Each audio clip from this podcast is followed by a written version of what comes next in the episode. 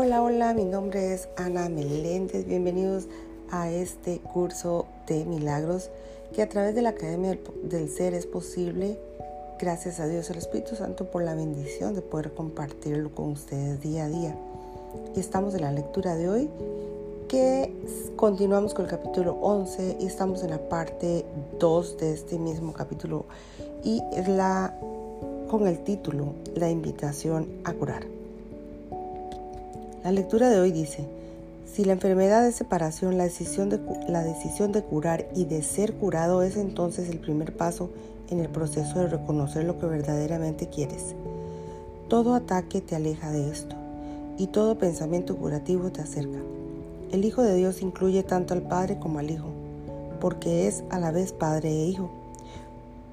Unir, tener y ser es unir tu voluntad a la suya pues lo que su voluntad ha dispuesto para ti es Él mismo. Y tu voluntad es entregarte a Él porque en, en tu perfecto entendimiento de Él. Sabes que no hay sino una sola voluntad, mas cuando atacas cualquier parte de Dios o de su reino, tu entendimiento no es perfecto y por consiguiente pierdes lo que realmente quieres. Curar, por lo tanto, se convierte en una lección de entendimiento y cuando más la practicas, mejor maestro y alumno te vuelves. Si has negado la verdad, ¿qué mejores testigos de su realidad podrías tener que aquellos que han sido curados por ella? Pero asegúrate de contarte a ti mismo entre ellos, pues estando dispuesto a unirte a ellos es como te curas. Todo milagro que obras te habla de la paternidad de Dios. Todo pensamiento curativo que aceptas procede, proceda este de un hermano o de tu propia mente. Te enseña que eres el Hijo de Dios.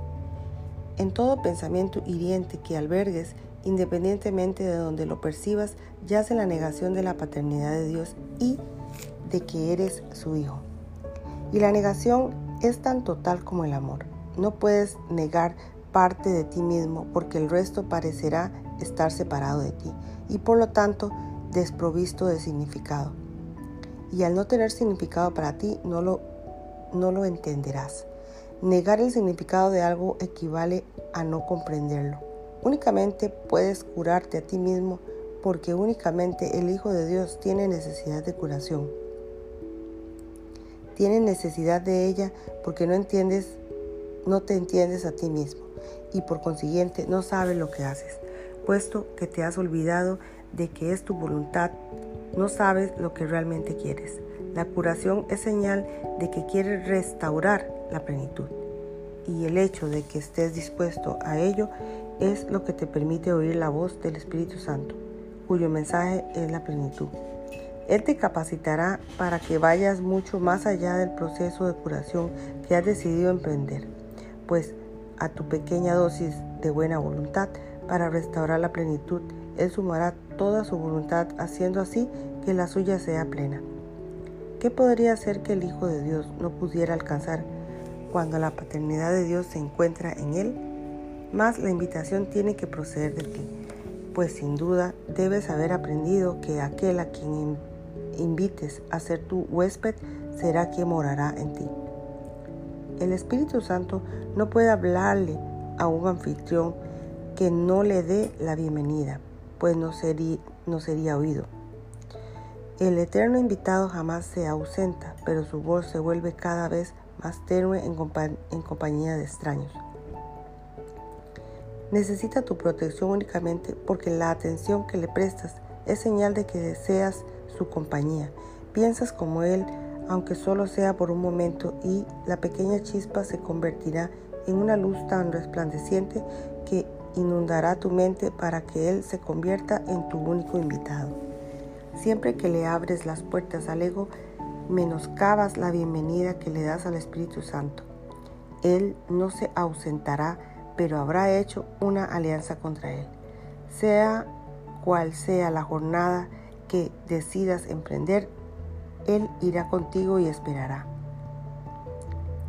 Puedes confiar plenamente en su paciencia, pues Él no puede abandonar a ningún hijo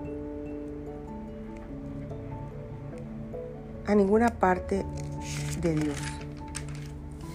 Mas tú necesitas mucho más que paciencia. No podrás descansar mientras no sepas cuál es tu función y la lleves a cabo, pues solo en esto puedes estar completamente unidas la voluntad de tu Padre y la tuya. Tener a Dios es ser como Él, y Él se ha dado a sí mismo a ti. Tú que tienes a Dios debes ser como Dios, pues mediante su regalo, su función es, se convirtió en la tuya. Invita a ese conocimiento de nuevo a tu mente y no dejes entrar ninguna otra cosa que, que lo pueda enturbiar. El invitado que Dios te envió te enseñará cómo hacer esto solo como solo con que lo reconozcas la pequeña chispa y estés dispuesto a dejar que se expanda. No es necesario que estés enteramente dispuesto porque Él lo está. Si simplemente le ofreces un pequeño lugar, Él lo iluminará tanto que gustosamente dejarás que se expanda y mediante esta expansión comenzarás a recordar la creación. ¿Qué prefieres ser? ¿Rehén del ego o anfitrión de Dios? Aceptarás únicamente a aquel que invites. Eres libre de determinar quién ha de ser, eh, ser tu invitado y cuánto tiempo ha de permanecer contigo. Mas esto no es auténtica libertad, pues depende todavía de cómo lo consideres. El Espíritu Santo se encuentra ahí, pero no puede ayudarte a menos que tú se lo pidas. Y el ego no es nada, tanto si lo invitas a que entre como si no la auténtica libertad radica en darle la bienvenida a la realidad y de tus invitados. Solo el Espíritu Santo es real. Date cuenta pues de quien mora en ti, reconociendo simplemente lo que ya se encuentra ahí.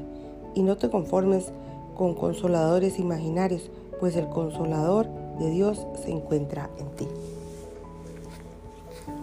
Bueno, mis amores, llegamos al final de la lectura de hoy.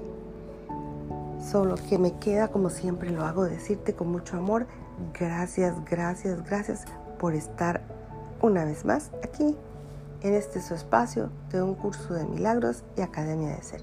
Bendiciones.